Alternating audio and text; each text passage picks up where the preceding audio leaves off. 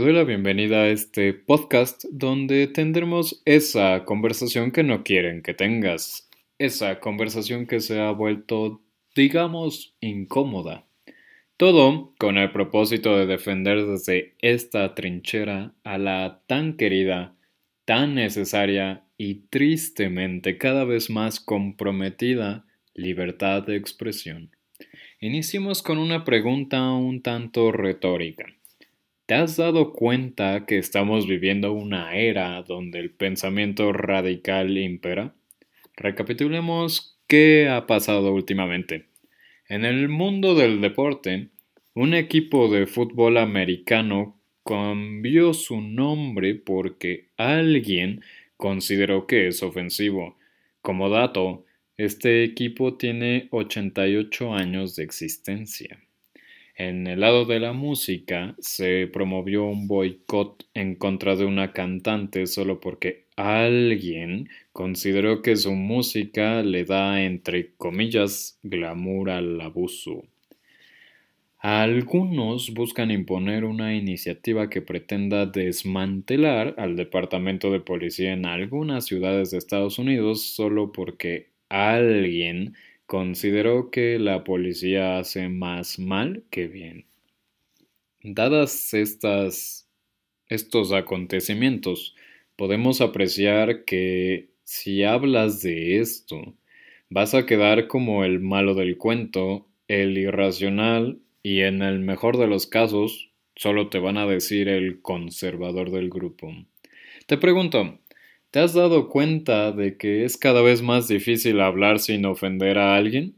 Supongo que te ha pasado o conoces a alguien que por hablar en contra de, por ejemplo, el feminismo radical o de la inclusión forzada de algún personaje en una serie de Netflix, o bueno, incluso ser un abierto promotor del capitalismo, recibió una serie de ataques donde de machista opresor retrógrada heteropatriarcal o algo afín no lo bajaron. Considero que tenemos una pregunta en común. ¿Qué rayos pasó? Y para este primer episodio hablaremos de aquellos personajes que promueven una agenda que limita a la libertad de expresión y que han vuelto más insufrible el día a día. Me refiero a los progres.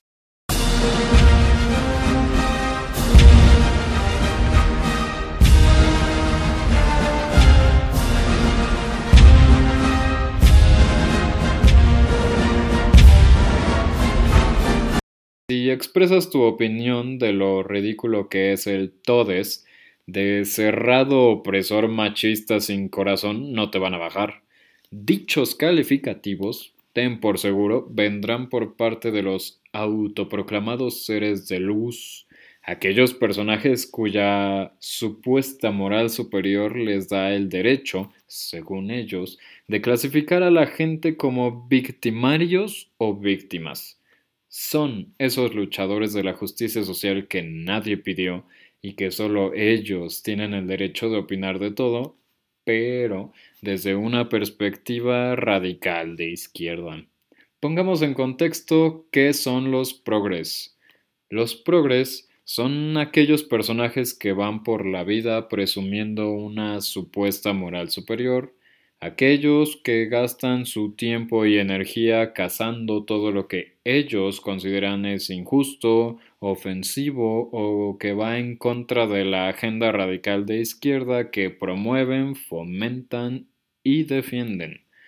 Son aquellos que básicamente buscan victimizar todo. ¿Y por qué digo que buscan victimizar todo? Hagamos una breve reflexión. La ideología de los progres se basa en el posmodernismo. Para no hacerles de cuento largo, el posmodernismo busca imponer un discurso en el que pa pronto somos los malos. Un discurso donde la vida cotidiana de nosotros, los individuos de Occidente, es traducida como una relación normalizada de poder u opresión sobre las minorías. Y ya saben a lo que me refiero, lo hemos escuchado muchas veces últimamente y tiene la virtud, entre comillas, de adecuarse conforme mejor convenga. Por ejemplo, El capitalista explota al proletario. El blanco tiene privilegios por sobre cualquier personaje de color, etcétera, etcétera, etcétera. Ese discurso, que dice que todo se reduce a relaciones de poder, en donde el fuerte hace el papel del malo, ya sea porque o nació rico, o nació blanco, o incluso por haber nacido hombre. Y la víctima es un personaje que está en una constante explotación, opresión y pues es el débil. Algunos de estos progres incluso anhelan, hablando desde la comodidad del capitalismo, claro está, el retorno del modelo socialista como si la historia no hubiera demostrado ya que ese modelo nada más nunca sirvió pero como son tan autoritarios en su pensamiento, se niegan a repasar la historia porque creen que ellos pueden hacer que funcione, porque son los iluminados, ellos son los elegidos y vivimos en la temporalidad perfecta para que lo que no funcionó antes, misteriosamente pueden hacerlo funcionar ahora. Y desafortunadamente, a las pruebas no se remiten. Las principales premisas del posmodernismo son tres. Uno, que no exista la individualidad. Dos, que no exista el diálogo. Y tres, que no exista la lógica. Veamos a qué se refieren cada una de ellas. Respecto a que no exista el individuo, se busca que todo tiene que ser de carácter colectivo, como en el socialismo, según ellos. Los Posmos proponen una identidad fundamental de raza, de género, étnica, para así ser todos iguales y según ellos, solo así se podrán evitar o de plano ya eliminar los privilegios. Y si te pones a pensar, esto es bastante profundo, ya que no solo hablamos de restar derechos o garantías individuales al ser en sociedad, sino que es preocupante porque existe el constante riesgo de perder nada más y nada menos que tu identidad, tu libertad de expresión, tu ser, lo que te hace a ti, lo que tú eres, lo que te hace especial, no puede existir según ellos.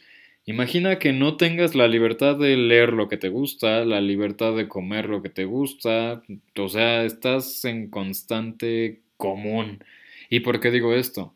No puedes leer a tal autor porque tal autor resulta que es un opresor y se me viene a la mente ahorita el ejemplo de J.K. Rowling, a quien se está buscando promover un sabotaje o censura incluso por el simple hecho de haber dado un dato biológicamente inobjetable por haber tenido la osadía de decir que solo las mujeres menstruan, generó y se ganó el odio de algunos miembros de la comunidad LGBT, particularmente de los trans, porque de transfóbica, irracional, opresora, no la bajan.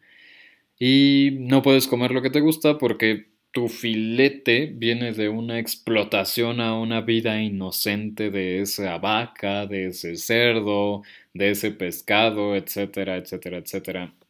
Y no sé, no puedes ver tal programa porque tu porque no incluye un personaje LGBT o algún personaje de color. Y si te atreves a ver esa madre que está ahí, que no saben cómo tuvo el poder de llegar, y tú lo consumes, tú estás validando y fomentando la discriminación. Ya nos dimos cuenta que buscan limitar la libertad de expresión en todo el sentido de la palabra. Quieren que todos seamos iguales, pensemos igual y aquí hagamos una reflexión, al menos ahí va mi opinión. Considero que lo que enriquece a la sociedad, al espíritu, al alma es la diversidad. Imagina lo pobre que sería una sociedad monótona. Imagina que no seas especial. Imagina ser solo uno más. Eso ya se vivió en la extinta Unión Soviética, donde la gente no se veía feliz y vivieron en un constante engaño de que no, mañana vamos a ser la gran, el gran ejemplo del mundo.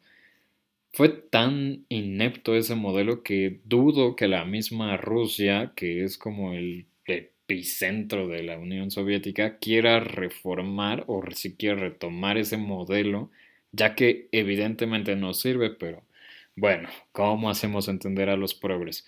Otro ejemplo, donde limitan tu libertad de expresión y quizá no te has dado cuenta.